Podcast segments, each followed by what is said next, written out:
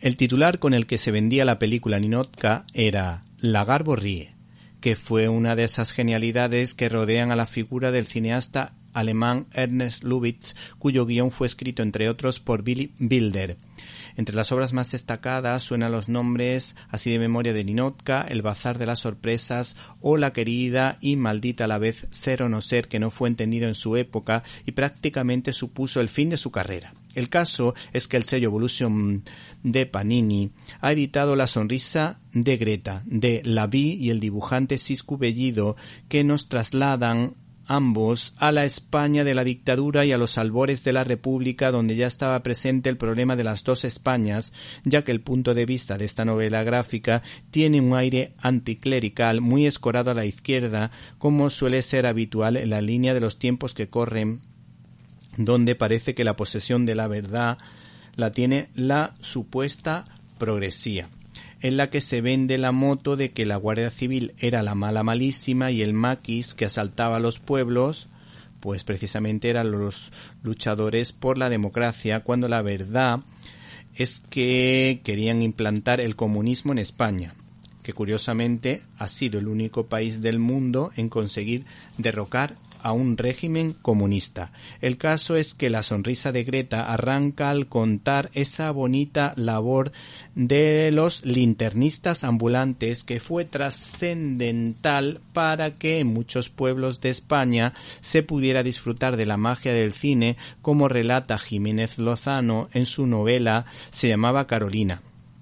O, por ejemplo, el cineasta Víctor Erice, un director que me encanta, en la bella producción El espíritu de la colmena, protagonizada por la actriz infantil de ese momento, Ana Torrent. En este caso, ese chaval, por circunstancias de la vida, terminará conociendo a Greta Garbo, una mujer que es mostrada en este caso o que su vida estuvo marcada por su bisexualidad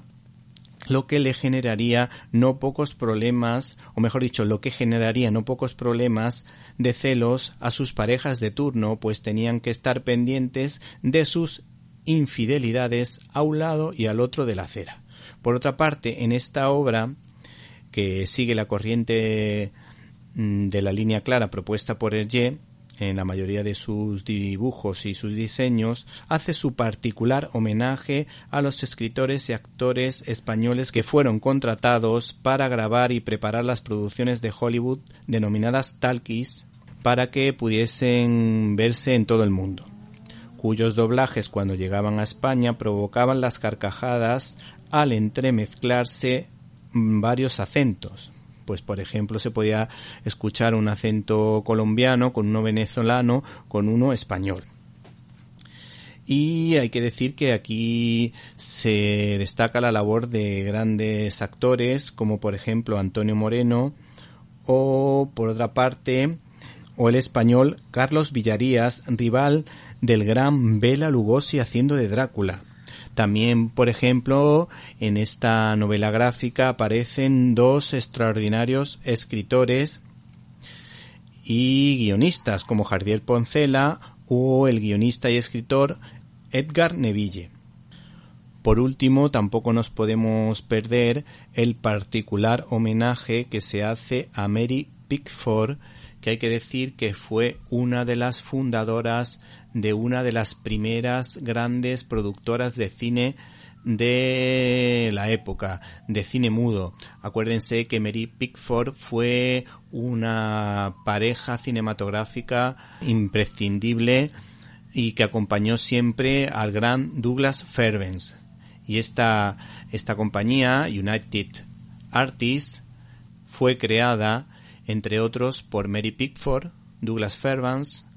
Griffith y Charles Chaplin. Y muchos de sus trabajos pues tuvieron bastante, bastante éxito.